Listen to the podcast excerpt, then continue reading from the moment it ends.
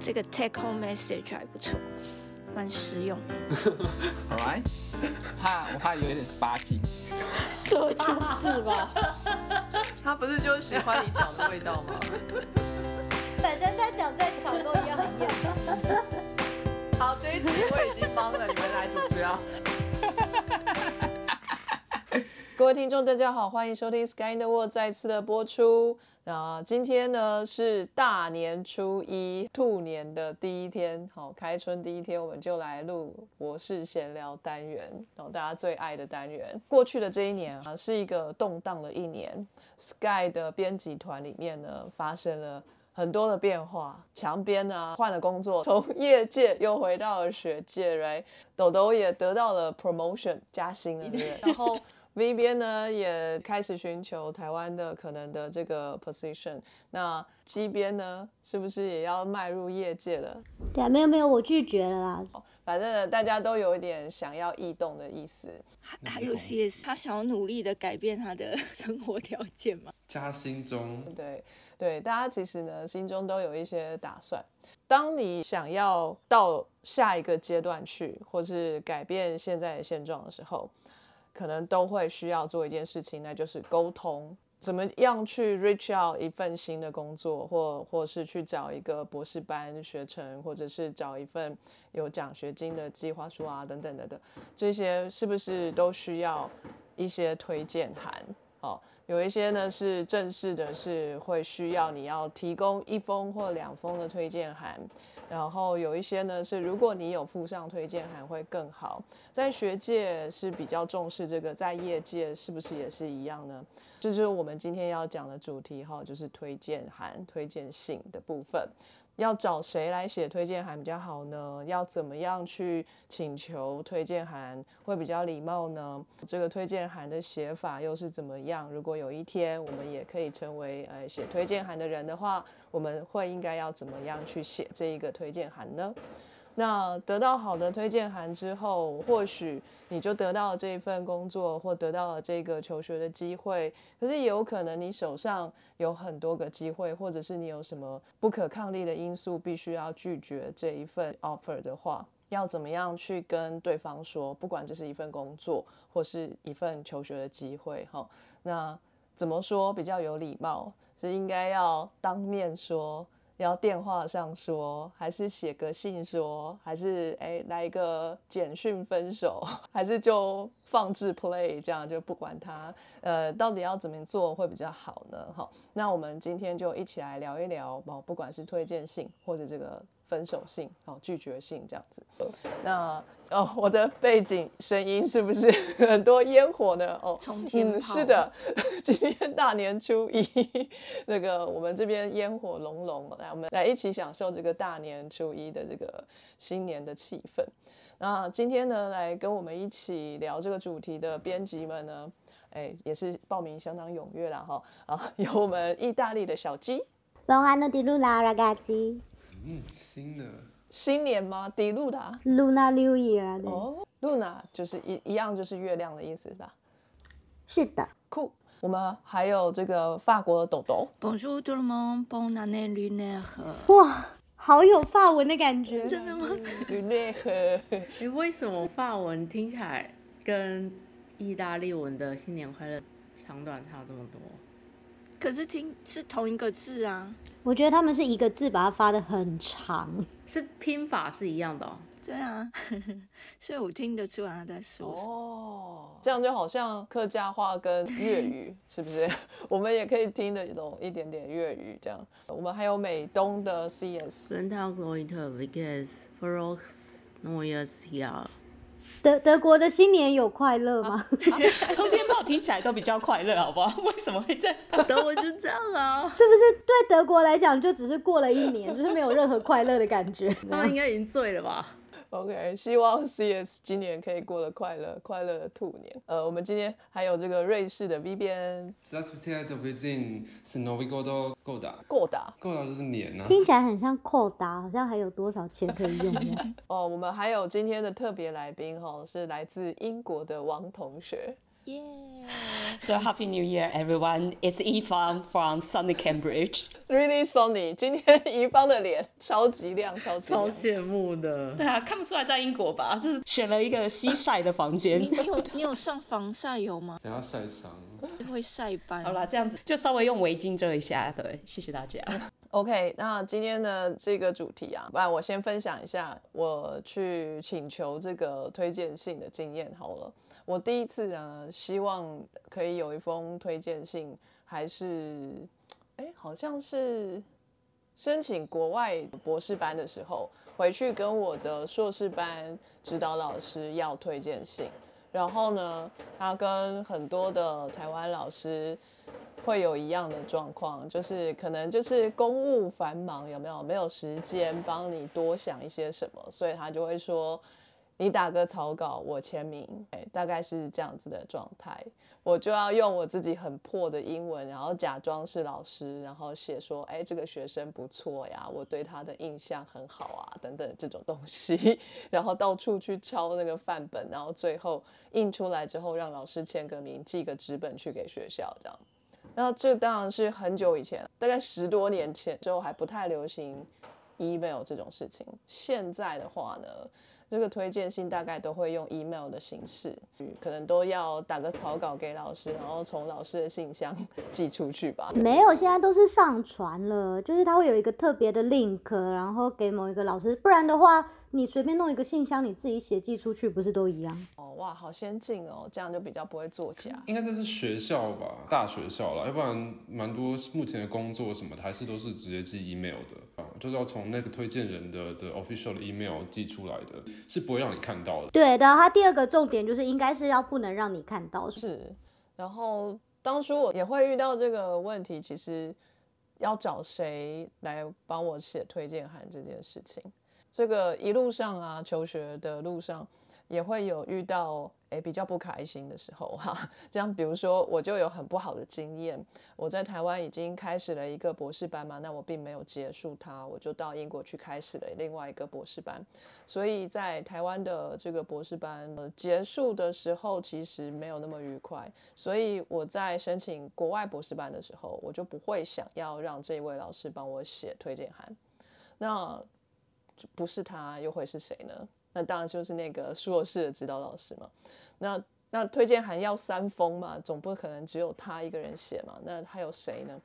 我那时候想了很久，呃，找了一些老师，是我曾经去上过他的课的，他可能对我在课堂上有印象的老师来帮我写，或者是有一个是学长，就是已经从国外念完书回来，然后在学校做教职的学长，我没有上过他的课，可是我们之间有私交，所以就让他帮我写。其实我也不知道这些推荐函的这个影响力有多大。总之，这几个人我找的嘛，他们当然会说我的好话。有一个基本都是你写的吧？呃，只有一封是我写的，其他两封是他们自己写的。我就觉得这个场面的经验真的太神奇了。就是你申请台湾的博士班的时候，不需要推荐信吗？嗯，对啊，台湾的博班不需要推荐信，就是去考试，考上就上了。现在是不是不一样？年有年代的问题。可可能有，可能有。啊。然后第二点是这个墙边的硕士班老师啊，他居然就是直接签名都没有改，就是内文，真是蛮特别的。他有没有检查有没有文法错误吗？这不会丢脸？这个很常见啦。可是讲你写的真的太烂了，这样不是丢他的脸吗？就是假如你文法错误很多，那那是他的问题。因为我指导老师是留日本的，所以他日文很好，但英文我我想他也看不出来我有哪里写错。我想这是主因吧。因为有时代问题，你看现在有 AI 可以帮忙改。对，哎啊，那现在在台湾念博班是有需要推荐函吗？我当时入学的时候也需也有需要推荐函啊。所以你有考试也要推荐函啊？哎，对，嗯，但是我知道说有些学校是，嗯，有两种入学方式，一种就是以笔试为主，另外一种是以面试为主。那我没有参加过笔试为主的那一种，但是我是透过书面资料跟面试入学的那一种方式。那那一种的话，我有需要，嗯，我记得好像是两封推荐函吧。哦，可能是年代的关系吧，或是 我当初考的这个系所也比较松，比较需要学生等等的之类。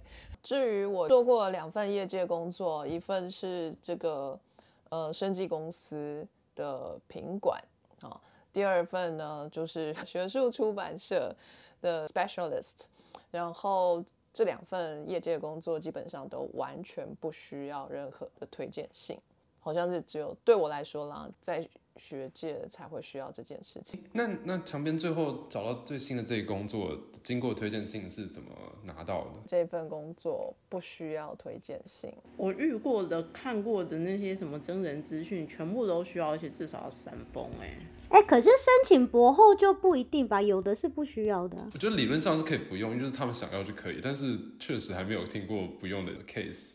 不过 HR 那边应该都会需要吧？如果要透过 HR 系统征人的话，没有，可是如果是认识的，就省略啊。是啊，我有同学他就征自己的妻子为博后，他应该不需要推荐信啊。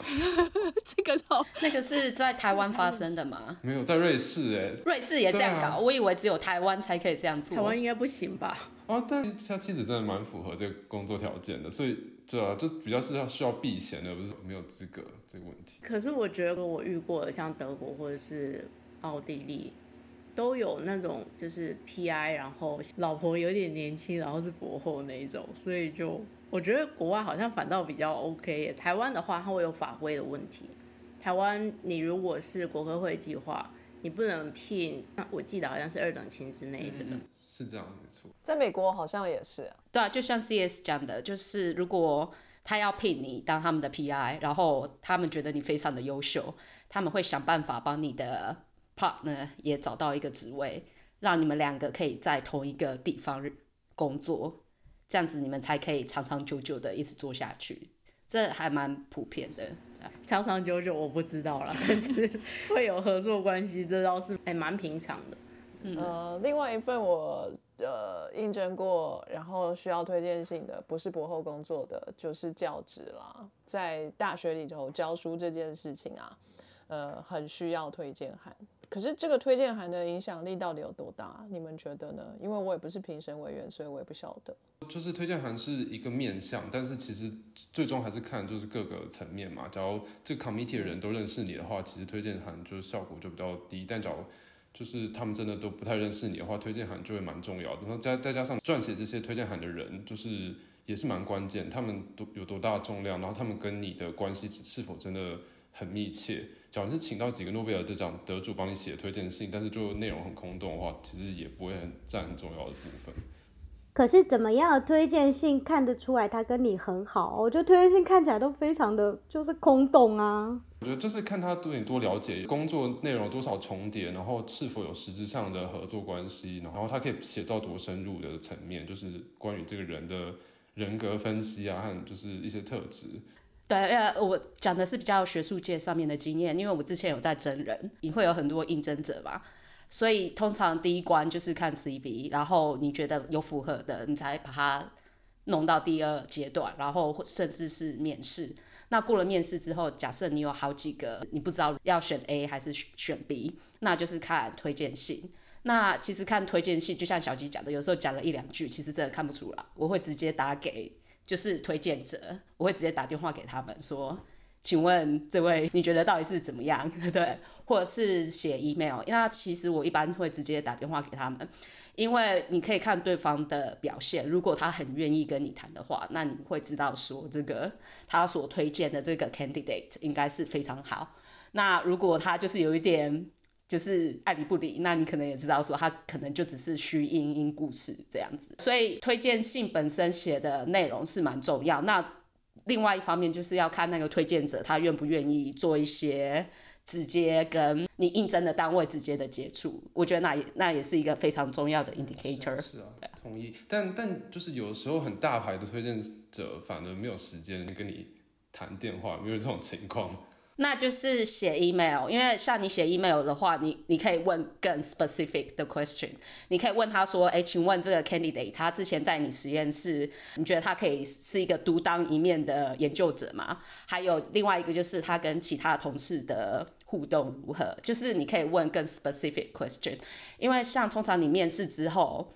呃，你会有一个 committee 嘛？那假设今天是 Wallace 来跟我们面试好，然后我们就觉得，哎，他的背景不错啊，知识也很够，但是我们觉得他 Wallace 可能讲话有一点冲，那我们就会想要了解说，那 Wallace 这样比较直接的个性，会不会影响到他和同事的相处？那这个是你在面试里面看不出来的。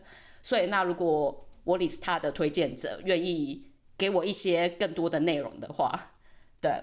就会对我们有帮助，对啊，就是这类对部分。我自己倒是还没写过为别人写的推荐函，我有为自己写过推荐函，就没有写过别人的，所以这一部分可能没有办法给什么 contribution。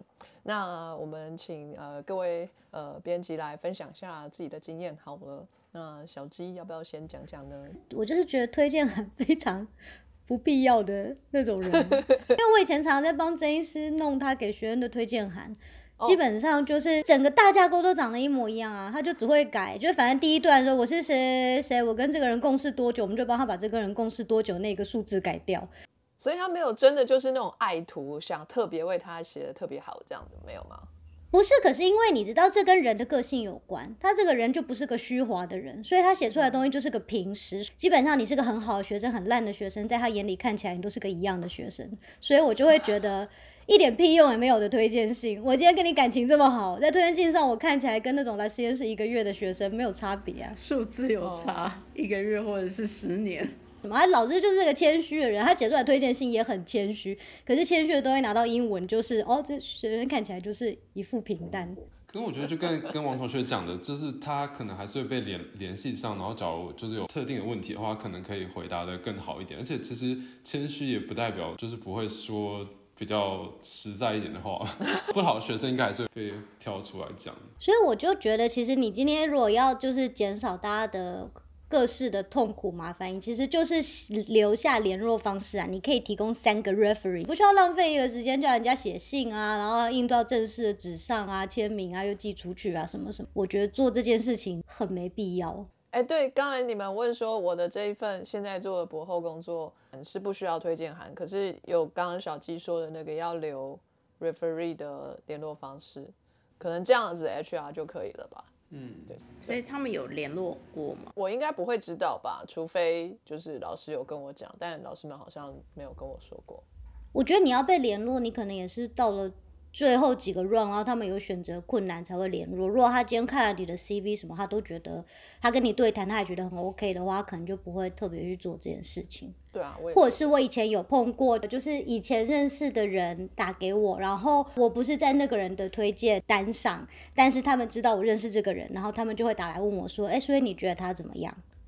就是不管是学界或业界的事情，我都有碰过。其实我就是觉得世界真的很小，大家要好好保持好你的人脉，就是这样。你其实就是想说，哎，我其实在这个时候可以背后捅他一刀，哎，因为他根本就不会知道人家问到的人是我啊。我觉得就是可能之后就是写 CV，不止写说可以有哪几个推荐人，也也要写就是哪几个是。就是不能去问的，就是 conflict of interest，就是有利益相关，所以不能去问，要不然跟写 paper 的等级是一样的。对啊，因为要找你真的问到一个就是你的敌人怎么办？就是你们可能以前有合作关系，都还撕破脸，然后他可能就讲你坏话，所以就是可能都还是要就是多个层面啊。其实我觉得他们就是 searching committee 应该也很想就是。多方了解，不会因因一个人就就是排除掉这个真的 candidate。但我还蛮好奇，你最后留了哪几个人的的联络方式？不会是你的硕班老师的吧？硕班老师他已经退休了，所以留他的联络方式也没有什么意义，也是要与时俱进啦。就是你留那个已经退休的老师的电话或是联络方式，对方也联络不到啊。就他以前在办公室的电话，现在也打不通了，或是打去是另外一个老师接，所以。基本上你要留现在还在学界活耀着的人。那我虽然要申请的是生医方面的博后，可是我还是会留，因为我之前人缘很不好，所以我只好去留。比如说我在大学时候的老师，可是他们是畜产系的人，可是他们还是会是我的 referee。那我觉得没有什么不可以，因为除了学术方面的表现之外，他也可能会需要知道的是，就是你跟人跟人相处的状况怎么样啊？那我畜产系的老师也是会知道的，这样。但是你都没有找外国的博后和博博博班老师吗？有啊有啊有啊，这那个已经列完了以后，如果还需要几个，那我就去挖以前畜产系的老师们出来，这样。通常会需要几个啊？通常三个。大家会 update 自己的推荐人的名单吗？会啊，当过一个博后就可以换一个。还要保持联络哦。你要把他的名字写上去之前，你要跟他讲一声啊，不然他莫名其妙就接接到谁的电话来，然后问说你的你在找工作，他就谁他没有跟我讲啊，对啊，跟小鸡刚才讲的 case 一样，还是有机会的。说的也是。对啊，不过首先我会觉得，就是你都已经到了博后或什么 label，你今天可能你要去业界，你要跳槽什么，还要每一次都要通知别人你要换工作，这也很烦嘛。为什么我人生事情要一直通知别人？假设如果我要需要有推荐人的话，我可能还是会找呃我博士班那边的老师帮我写。可是就因为我也离开那边几年了，所以就变成说，那我是每一次我要需要他们推荐函的时候，我把他们列到那个 reference 的呃那个推荐人上面的时候，我都要跟他们讲一下。这好像也 那一讲可能就要十几年都要这样讲，因为他们是我最后 最后一个呃指导教授这样。对啊，是真的每次都要讲，至少要去一个 email 跟他们通知一下。对，像我在英国，不管是申请学术界或是业界的工作，他都会要求你要有推荐者。对，而且他会要求你要有最新工作的 line manager 的联络方式，因为他要必须要知道说你在你最近工作的表现如何。他同时会有一个栏位，他会问你说，请问你允不允许我们在最后阶段之前去联络你的推荐者？那就是说，他们在资料审查的时候，你还没有接到面试审查什么的，他会问你说，我们可不可以联络你的推荐者？那如果你说不行的话，他们就不会联络，他们一直会等，等到最后一关面试之后，他们才会去联络你的推荐者，而且他们要联络之前会跟你讲。所以，假设你现在在某一个机关，然后你不想让你的老板知道你在找工作，或许这样的制度可以避免那样的尴尬，因为。你新的工作要联络你的推荐者之前，会先告知你，然后有你的 consent 之后，他们才去找。所以 CS 要不要来英国工作？感觉比较人性化，都。你要内推我吗？我可以立刻把 CV 寄给你。你要直接放弃美国？对啊，我觉得大家还是走内推路线啊。我走内推路线，我从来都没有缴过。什么推荐信或 referee 这些，我最新的工作我连申请都没有申请。哎，但是我觉得业界应该还是比较有弹性一点吧，因为我过去的几个经验都是因为还有 HR 的系统，所以就一定会要有 reference 这件事情出来，而且不止一封。不一定啊，也要看你们的 HR 系统要不要，那是你碰到 HR 可能都要。英英国不是这样，英国不是这样，赶快来，赶快来，多投几个国家，或说不定有不一样的这个规定。不要自己受限自己的经验。但其实刚才小季的他的他的意思是他不想要完全不想让他现在老板知道这件事情，所以就是英国这个系统对他来说可能可能还是有一点多余啦，就是他希望就是可以完全不用他现在的 manager 的 contribution。那你就不要写他，因为他是分开的栏位，你也可以不要提供。然后他会问你，对，然后你再跟他解释，非常人性化。其实我觉得大家都一直说推荐是要找教授或什么，可是其实不一定。比如说我以前放过我的 lab 里头就是同学。那只是因为他有 PhD，所以这样看起来比较好看。就是他可能是博后，然后我就放，因为他是真正跟我认真工作的人，那他也会觉得对你在这个 level 不想待下去是非常正确的决定，所以他会百分之百支持我。所以那我就会放这个人，我不会放我的老板。那可是在我我的老板在 CV 的第一行就有写 supervisor。那大家你你要去联络我老板的话，好吧，那是你家的事，你白目。就是如果你要联络我提供的话，那我就会觉得这个人才是真正了解我的人。是。我之前想要找瑞士某个业界工作，因为他好像也是要提供推荐人还是推荐信。然后那时候我就想说，嗯，那我要证明我的外文工作能力，反正因为那时候也才刚出国没多久，所以就还蛮害怕说，诶，他们会不会觉得这个人他可能外文工作能力不好？然后所以那时候我就找那个。我那时候去美国夏令营工作的那个 director，主要考量还是就觉得，他这样至少是一个 title 比较高一点，比较像有头有脸，就比较有说服力。我就先问他说，哎，我想要应征这工作，他不知道你可以给我当那个联络人这样子，如果他们要参考意见的话，他就说，哎，非常欢迎啊，他很愿意帮我大力背书支持这样子。有时候可能根据要找什么样子的东西，然后找适合的人来。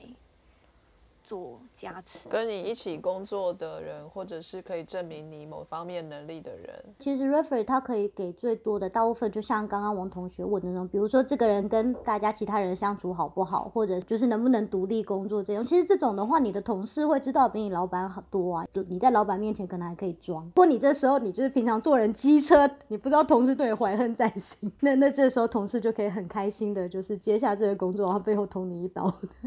谢谢小鸡的分享。那我们请 CS 来跟我们分享一下好了。嗯，我的经验算是比较特别，但是可能又回到一个文化差异在里面。我现在工作是在美国嘛，那我之前在德国念书，我应征美国工作的时候呢，我所有的推荐人、推荐信都是从德国那边出去的。我没有看过那推荐信的内容，可是我现在 PI 就有跟我说，他说 德国那边都写的非常精简，他就所以他就觉得说他们没有好好推荐我，因为就太精简了。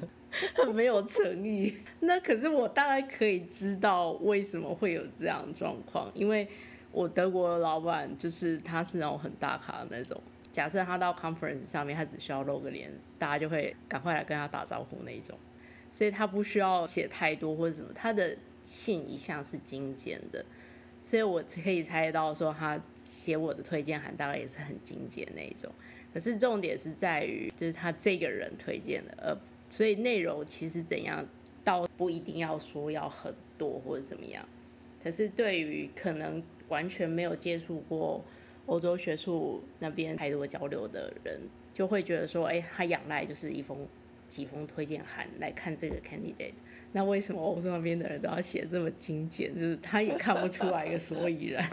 对哎、可是我觉得这就很写作风格啊，因为我以前对老师那个真实的推荐信就是这种感觉啊，就是上面一开始正式性质的 title 就已经把信四分之一都占掉，然后他自己的 title 和那个工作经验再占掉第一段，然后第二段开头就就是改我跟谁在某个大学的某个部门，然后共事了几年，然后那几个也占掉了大概五行，然后最后又要再讲一行说非常诚挚的推荐您，然后 sincerely，就是基本上他最后能够写这个人的部分，真正就是非非制式的部分，大概就只有两行吧。就是很精简吧？对，所以 对啊，这真的没什么可以写的啊。其实你如果把那些这些其他部分都删掉的话，其实推荐信最后就是那个一行字或两行字而已，所以真的还不如打个电话。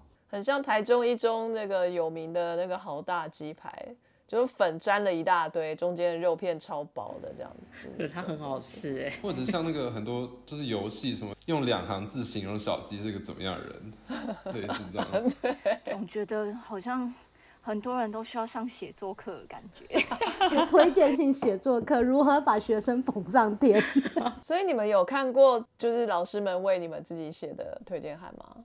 有啊，有啊，我的很多都非常好啊，没有啊，因为很难有机会看到。比如说像台湾的时候，他们通常都是要求要密封，所以不可能学生会看到。那国外就会有个 link 直接过去。那那为什么小鸡豆豆跟乙方都有看过？因为我们是旧时代的人，哎，本来推荐信就是你今天被推荐的这个人你是不能够看到的嘛。可是因为我每次推荐信找的写的人都是很妈鸡的人，他们为了要证明我们有多妈，因为我之前又碰过不好的意思，就就还跟他们强调说也不要偷黑我，所以大家后来为了证明我对你忠心耿耿，写完之后都会寄给我，然后说请问您满意吗？我违反这 confidential 的原则。可是因为我觉得这件事情就是就是你自己跟那个推荐者的关系啊，因为我他们收到了一封推荐信，开头的第一句就是你知道正式开始讲的第一句就是这个学生非常不适合留在学术界，然后就只写了这一句。嗯，这样也好啊，精简扼要。我我这些情况刚好是都是在比较特殊的情情况下看到这些推荐信，确实就是申请博班啊，还有博后啊，这些教职啊这些方面我都是没有看到推荐信的。但刚好有几个 case 就让我刚刚好看到，一个就是呃我在美国申请绿卡的时候是要自己准备这些推荐函的，所以我那时候就看到很多冯老师写的推荐信。对，然后另外一个是就是校内的申请就比较不正式的情况，然后老板要帮我写推荐信的时候，他就直接拿给我，所以就是我就看到了，所以就是这这两个比较奇怪的一点情况，所以但我觉得老板都写蛮不错，而且都是很很用心写两三页的，所以我觉得还是看人。两三页哦，是啊，都是两三好。拼哦，两三页。我觉得两三页有点太多，因为法国的习惯就尽量还是保持在一页的内容里面，也不要浪费大家的时间。对啊，因为两三页，对我可能会看不完。对啊，这会不会有点太冗长？HR 的那个办公室不知道堆满多少信。对啊，想说看到那么多信，那么多字就不想看了。就想说，这学生可能跟老师一样都很搞维，有点讨厌。不是都会传说说那个履历来在 HR 办公室，他们只能用那个设置飞机看谁飞得远来选，因为太多看不完。呃，对啊，就写了，他们要不要看是他们的事啦。我有的经验就是，其实我会找的都是真的熟的人，然后像我之前博班老板的话，他都会那个，我就会说，哎，我需要什么什么的推荐信，然后他都会非常乐意写。然后他如果有他的点子，他他就自己写。然后如果他比较不知道要写什么方向，他可能就会找我稍微讨论一下，说，哎，可能重点在哪。然后其实他写完也都会说，哎，那那个你看一下，这样你觉得怎么样？如果他还需不要加什么或改什么之类，就是我们就会讨论。哦，那也不错。其实法国的话，他们很会要求那正式的那种纸，有单位名称的那种纸。浮水印的纸，学校自己有自己的 logo 或格式的那一种。就是要有 header 啦。对对，所以上面都会有他们正式的资讯，所以就是我觉得那个就是有点提供说，好，就是这个人是正式存在，然后也欢迎你去联络可是你知道，我们医院就是因为你知道加了 head，加了我老板 title，然后 header 它又有上下都有，所以那个你知道边界那个 margin 就被塞进来，所以我们最后剩下能够写的地方剩下半面。然后他上次要帮我写的推荐信是要申请一个奖学金还是什么？他们又说你在推荐信中间要写出你自己跟学生认识的经过，然后要写说你拥有这个学生做这个实验需要的设备，以及你愿意提供场地给他。结果呢，我们就写出了我们认识的经过，然后接下来和他们要求这两句话，就是本人和小鸡认识于几年，他是我博士班学生，本人实验室具有一所有他需要做实验的设备，本人愿意提供空间给他，诚挚的某某某。就想说靠，超不诚挚的，啊，就这样，真的吗？真的还假的？只是就满了啊！那你有拿到奖学金吗？最后还有拿到，所以我就更觉得这真的是件莫名其妙的事。不过我觉得可能你们那种纸是真的可以写到第二次。可是因为他，我记得他好像有写什么一面为限，所以我觉得那整张东西都很就很像是那个呈堂证供，就是要画押。所以如果今天这个学校的 logo 搞得太大太华丽，其实也是对推荐信方面是一件很糟糕的事。像 CS 的老板就很适合用这种超大 logo 的 性质，对。我德国学校那边，如果是正式的学校的那个格式的话，大概是占四十 percent 的 A 四纸。对啊，所以你要跟那个美国那边说，因为我们可以写的空间就这么小，老板不是故意的。哎、你们知道 A 四德国 A 四跟美国 A 四是不一样 size 吗？啊，美国的比较胖哎、对，对啊，又胖又短。我看我每次那个资料夹都放不进去，我以为它是一个国际规格，哎，它那个不叫 A 四，它那个是美国的规格。在美国还是叫 A 四。No no no，that's wrong。哦，还是说它是非非 international 的？它我记得 A4 是什么二十三点七公分，然后乘以多少公分，对不对？二十一乘以二十七，可是怎么有一个是二十三点七？难道就是美国的吗？哎、我们为什么会从推荐信聊到 A 四纸？抱歉离题了。我现在 PI 有时候聊天聊到的时候，有时候就会讲说，哦，某一个硕士生推荐函大概会写哪一些内容，我就会觉得说，如果是就是他用心写的话，这封推荐还是真的很不错，不是几行字的那一种，这样是可以真的从他的推荐函里面知道这个学生的状况，这样可是他的收证是偏好还是偏坏啊？还蛮客观的。就是不好的时候，你也可以完全感觉出来，就是哦，这个评价就不会太好。可是他不会用负评来讲啦，就只是说，是不会到 A，那可能就是 B 好了，勉勉强强 B 不会到 B minus 这种，就是你可以感觉出来，就是在文字之间他有那种挣扎。哎，言谈之间，我们突然收到了一位读者的留言。这个新年开春真的是非常的幸运，他说：“新年好，谢谢你们的科学知识、科学研究、科学分享，喜欢你们。新年祝科学家们一切顺利，多发 paper，开开心心。哇塞，耶，新年快乐！好，新年快乐！新年快乐！哇，好上道哦。没错，他应该也是在学界吧，不然他怎么会知道 paper？我们需要 paper，非常需要。圈内人，还是说我们已经就是把那个想要需要 paper 的这个绝望，已经在 podcast 中散播的一览无遗？不是科界的人也都知道哦，他们很需要 paper。有听见我们的呼喊哈？好。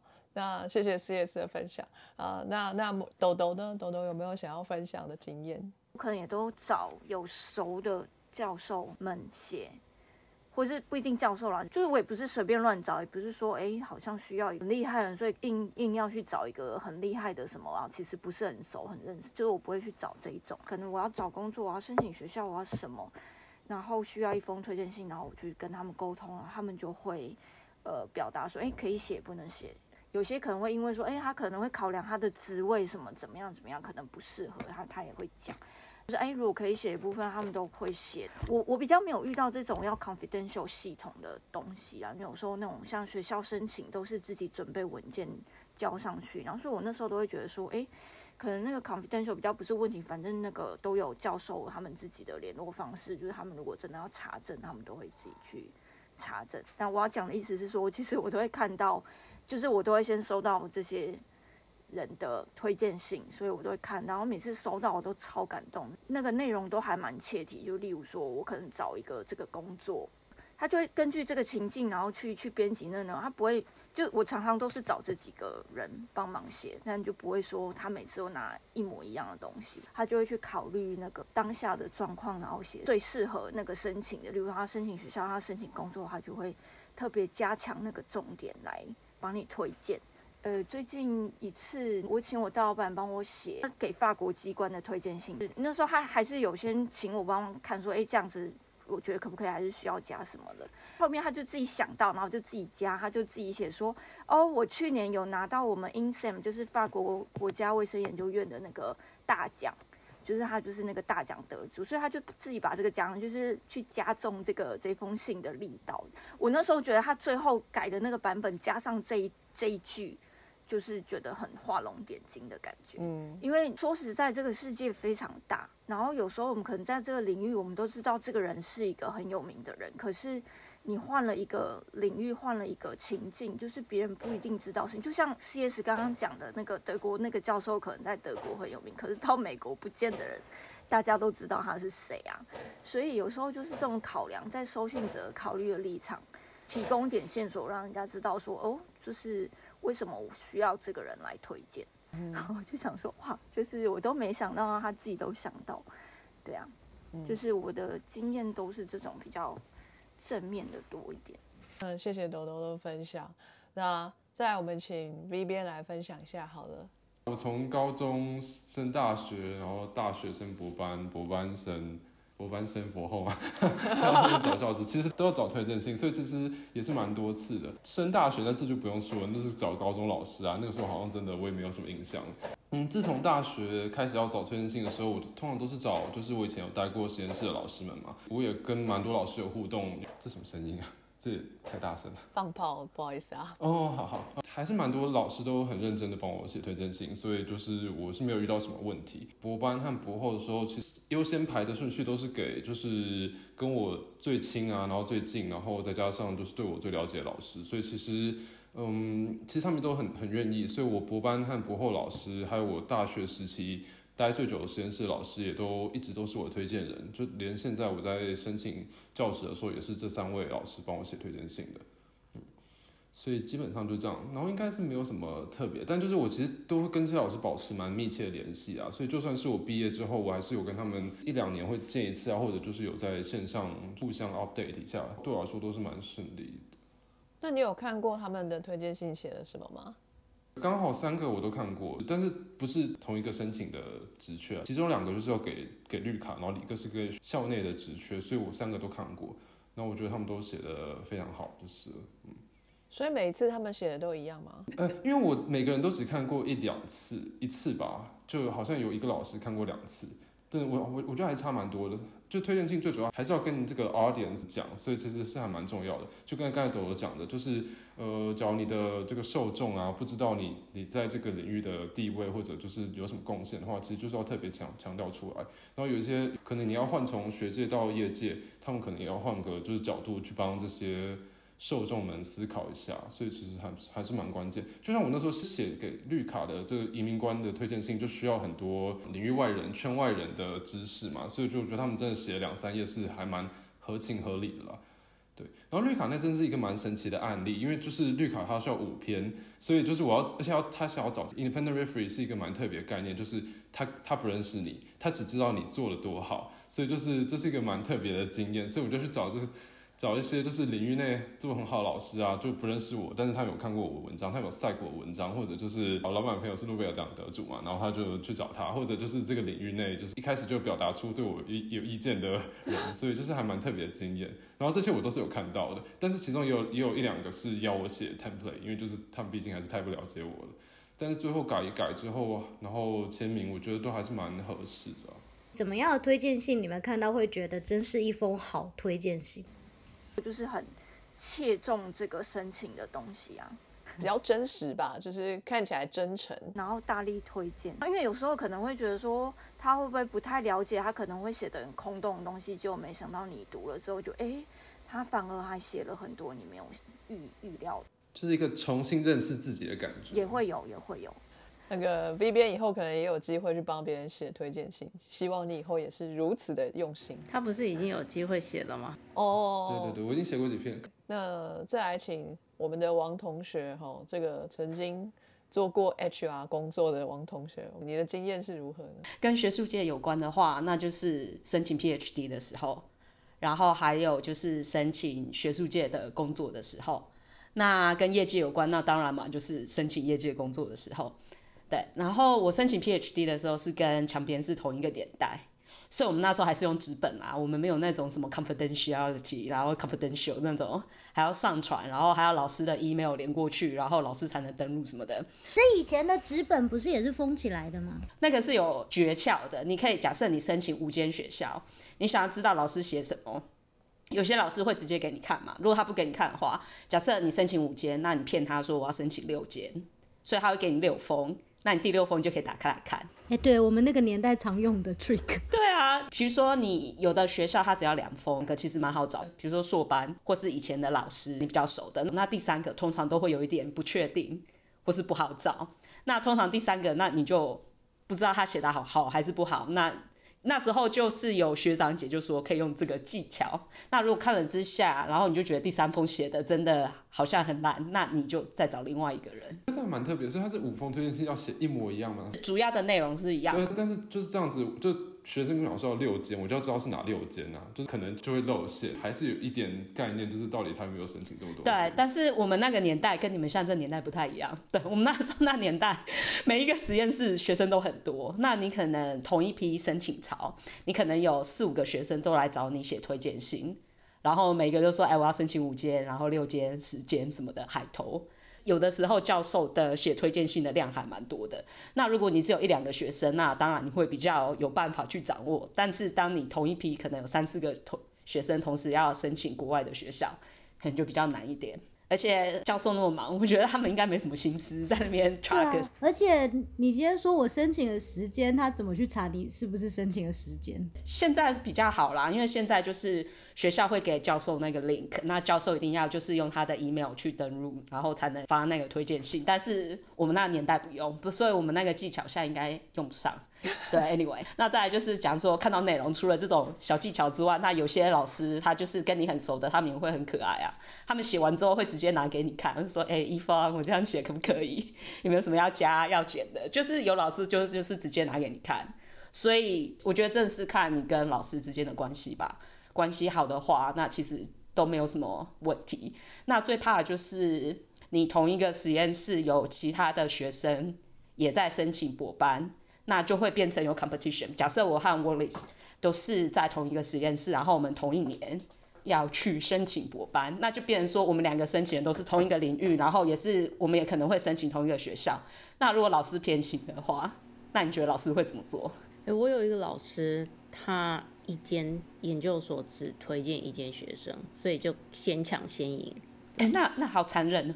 老师会大小心吗？有些老师会因人啊，他真的会大小心。比如说，我跟你申请同一间，他可能比较喜欢我，所以他会在你的推荐信讲说，如果乙方也申请这一间，乙方比较好。太直接了吧？接啊这个过分哦。对，就我这是我有听过的案例，然后会觉得哇，太恐怖了。对啊，而且那个那个读到推荐信那个人，可能本来还没注意到乙方，还说，哎、乙方是哪一个？然后就就会挖出来找。一下。对啊，那时候就是有听过一些很恐怖的故事，所以那时候就会有人搞出来，就是黄包是学校的数目，所以你才可以发现说教授有没有在背后捅你。对啊，好那？教授不知道这这件事吗？这个应该也是教授都知道了吧？心知肚明。所以那是古早时候。那我当初的经验就还有一个推荐信要写，就是申请奖学金的。因为我先拿到学校的 offer，所以我我在申请学校奖学金。我当初是申请 Warwick，我 Warwick 的指导老师他有跟我讲说，他学收到学校就是奖学金 committee 收的一封信，他就是说我们喜欢优秀的学生，所以请你们跟你们的学生讲说，推荐信写的越好，入选的机会越大。所以我那时候 Warwick 的 supervisor 他就写 email 跟我讲说，我们现在需要两封推荐信，要要帮你申请奖学金。然后我 Warwick supervisor 说他会帮我写一封，叫我叫我再找一个人。然后我找的是我当初博呃硕班指导老师，然后那时候很幸运啊，他刚好又是当院长啊，然后又是所长，所以就是很多很奇怪的头衔全部在他身上。然后我就跑去找那位老师，然后他是我人生的贵人，对，然后我就说，哎、老师，那个我现在要申请奖学金，然后你可不可以帮我写说我是你教过最优秀的学生？然后他就说好，对，虽然那时候我们读硕班的时候不知道学校有这样排名，但是好像学校的确有排一名，然后那时候是刚好是第一名，所以我也叫台湾的老师就说，那你顺便跟他讲说我是第一名毕业这样，所以就是完全符合奖学金他们想要的 top one 的学生。对，所以我后来奖学金就有拿到。那个台湾老师也很可爱，他写完之后还给我看啊，啊，他说，哎、一方这样写可不可以？我就说啊，就有看到什么、哦、最优秀啊，然后第一名啊，然后就要可以可以可以，对，然后因为我们那时候是早期，就是我们还是要用纸本，就是老师写完之后他要签名，放信封里面，然后要用什么呃，就是 sealed，他就是还要就是在他信封粘起来的地方再签名，然后再贴一张胶带，然后再拿那个信封寄那个国际邮资有没有？一封是什么一百多块还是两百多块寄到英国？我都没有听过这个方法。超传统，所以我是跑去那个老师的办公室找他，拿实体拿了那些信去邮局寄，所以他就是当场印出来啊，然后签名，然后在我面前封起来啊。好慎重哦。这是我们那个古时候的浪漫，就是这样，就很幸运的就拿到全额奖学金。对，我刚很想要就是讲，我之前博班老板也是有写过类似的东西在我推荐信，他说我教过几个学生，他是我很优秀的一个，我看到就哇好感动啊！对啊，而且是没有我跟他说，是他真的他自己写的。没有，我那时候脸皮比较厚，对我那时候没有退入。对，如果没有奖学金的话，我就对对不成了。我可以理解，但是就是看到这种内容，就会觉得哇，好开心，好有荣幸哦。对啊，所以就是可不可以改变老师帮你写好的内容？我觉得其实是可以的。与其建议老师去上写作课程，可能就是很强烈的跟老师讲说，哎，老师你可不可以帮我把这段写进去？可不可以写说我是最优秀，或者是可不可以写说我做这个实验最厉害就？自己写，然后再给老师签名。不用不用自己写，就如果老师习惯自己写，那你可不可以就说，哎，老师你可不可以帮我美言几句？我我最近还封我那个老板来写说，我相信那个他一定可以推动法国的学术研究发展。我 就哇塞！你要去当科技部部长哦。这一次真的该去上浮夸写作课。你知道他在我推荐信里头帮我写了什么吗？他除了制式的那一些之外呢，他帮我写了一句，学姐说这样子，他帮你加这一句很好，就看出来你们有个人连接。我想说，真的、哦，他加了哪一句？他说小鸡很喜欢帮实验室办活动，他是实验室的康乐股长。嗯他所有学术方面的东西，他都讲得很一般，他也没有强调我独立研究的能力，他也没有强调我有什么任何他自己遵从觉得 PhD 该有的能力。对啊，那四他觉得我的团纲能力，可是搞不好这是他认为最重要的地方。就像我我们隔壁那个那个老板，他就会说，如果 CV 里面有写他会做蛋糕，我立刻选这个学生。那个是开玩笑的吧？那是真的吗？没有，他很认真。认真的开玩笑。没有，因为这样就是真的，我们常常就会有蛋糕吃，所以那个老板就很开心，所以他就说我下一个学生也要选一个会做蛋糕的。那个直接去 bakery 申请，那他们的 VIP 卡可不可以快一点？没有没有没有，我们都要自己做。我们真的有同事超会做，然后各式各样的蛋糕。所以你们强烈的怀疑那一位同事是不是因为会做蛋糕而进来？那他请问他做实验的能力还好吗？他做实验也是不错啊。哦，好了。为为求精准有没有？对啊。接下来我要分享一下，就是刚刚是 PhD 方面嘛，后来 PhD 毕业之后就进入了学术界工作。那那个年代的话，就已经进步到电子的推荐信了，就不用在那边什么纸本啊，然后寄来寄去。那我现在讲的也都是以英国的经验为主，因为我从来没有在其他的国家申请过工作。对，然后在学术界的推荐信的话，那就是像刚刚各位编辑。分享的一样，那通常去学术界应征啊，你至少要二到三封推荐信。那在英国的话是根据你申请哪一间学校而定。那比如说，那最低标准都是两封。那假设你要申请牛津、剑桥的博士后，那绝对是三封。我不知道为什么他们就是要三封。呃刚刚我有问说，呃，可能会怕现在老板知道你在找工作，所以不知道推荐者要写谁。那大家就会建议说，哎，可能写你更早之前的老师，这样子比较不会有利害冲突。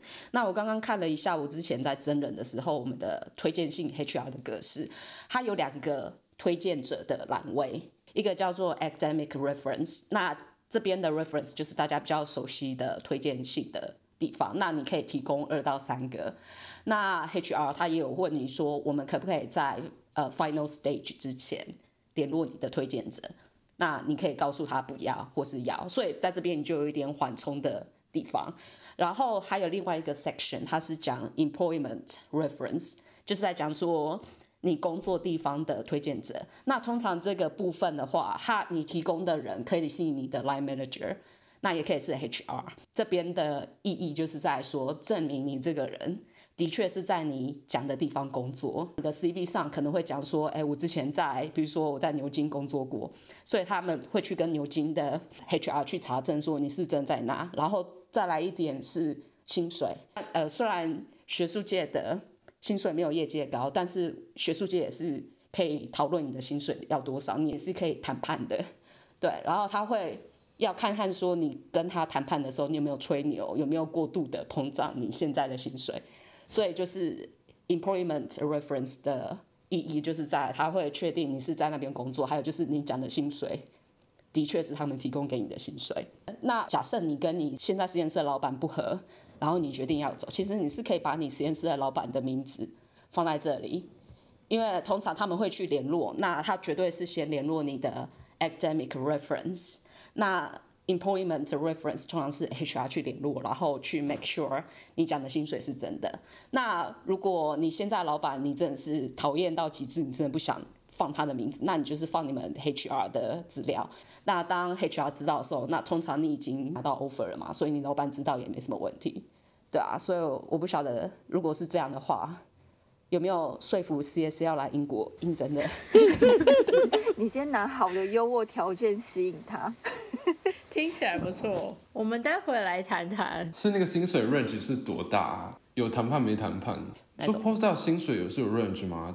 有 postdoc 它的薪水其实是有不同的 ladder，它一个 ladder 里面它有不同的 band。假设它是 band four，那 four 里面它可能有 point one two three four five six seven eight nine ten。你的点数越高，你的薪水集聚就越高。假设你 Postdoc 原本的可能就是三万五到四万四，那你下一个 band 的薪水集聚可能就是四万四到五万四，有点像公务员，就是要看你的薪水集聚在哪，然后你再去调。那有些不同的公司他们会有 recruitment and retention fund，那就是代表说他们有额外的钱，他们是可以加码，但是他们只给超级优秀的人才。所以就是假设我今天申请 postdoc，然后我最高可能就是四万四，那然后他们真的很想要你，他们在那个秘密的房子里面，他可以再拨个额外的五千块给你，那就是看你到底是多优秀，然后那个这个所多多么想要你。对，我觉得这跟台湾的就比较像，至少台湾教职方面啊，就是本俸就是那个很很很窄的 range，但就是靠其他东西，奖金啊和其他的理由把它加上去。对，在瑞士是完全没有这种情况的，就是他在薪薪水中集聚那些东西都是很明确规定，就是要你靠年资啊，或者就是呃特定的经历，比如说在在哪个区域服务过，就是可以加上去，但是没有什么好谈的，就是完全没有任何可谈空间，就是。国家级的没办法谈。德国好像也是，至少我们尽量去了解是，就是都没有这种可能性。嗯哼嗯哼，就是如果是像我之前拿的是法国国家 学院院，它当然就死定死的，就是定在那里面了。而且况且我们又不是正职的，所以更没有谈的空间。好，那我接下来最后一个阶段就是呃业界工作的 reference。那业界工作的 reference 我会觉得是最简单的一个，因为其实他根本不会去找你的学术界的老板去要任何 reference，因为他们可能也看不懂。然后这是第一点，然后第二点，他们真的不 care，因为只要呃通常呃英国的业界他们的应征的循环是他们相信 recruiter，所以他们会去雇佣一个 recruit 猎人头公司嘛，或是专门在物色人才的人，然后去 identify 几个 candidate，然后所以他们会相信 recruiter 的第一个 filtering，然后他们公司会有内部的一些 interview，像像阿当哥啊，或是其他人在业界，他们可能都有分享过类似的经验，就是一开始就是先 HR 先跟你谈一谈啊，确认你不是杀人狂啊，还是什么的，是有一点像 sanity checks 之类的。然后你要过了好几轮，你才有办法开始进入面试的阶段。然后面试有的时候也是好几轮，有的时候可能要第二 round、第三 round、第四 round，就是看你那一个职位有多竞争。你的 reference 他真的不会去问，会问的也只会问你们的 HR 说你讲的薪水是不是真的你讲的，然后你在那边服务的年限是不是真的你讲的，所以就是比较像 personal information check。那至于就是在你学术上的表现啊，或者是说你工作有没有办法胜任啊，你有没有办法独立工作这些，他们会用他们冗长的 interview 的阶段来确认，而不是直接去找你 current supervisor 去问。所以这是我的了解。感谢怡芳的这个分享，嗯、非常的用心，所有编辑都给你拍拍手哈，没有啊，没有拍手啊。请看留言哦，区，对对对，有看到，谢谢大家。会有声音呢，好酷哦，还可以笑，哎，这个还会飘起来。这个录音会录进去吗？会。Sky 的听众都会发现那个编辑们有一个那个什么 senior moment，大家都在那边玩。易德级英文编修，您论文投稿的小帮手，全球两千多本国际期刊一致推荐，提供英修证明，由具备学科专业的英文母语编辑为您润饰英文与排版，提供百分百品质满意保证，快速不贵，最快可以当天交件，在地真诚台湾客服提供贴心的协助，开立电子发票可以报账哦。输入折扣码 Sky in the World 全部小写没有空格，就可以折价三百元哦。上传链接 triple w e d i t a g e c o m t w。本节目由易德吉英文编修赞助播出。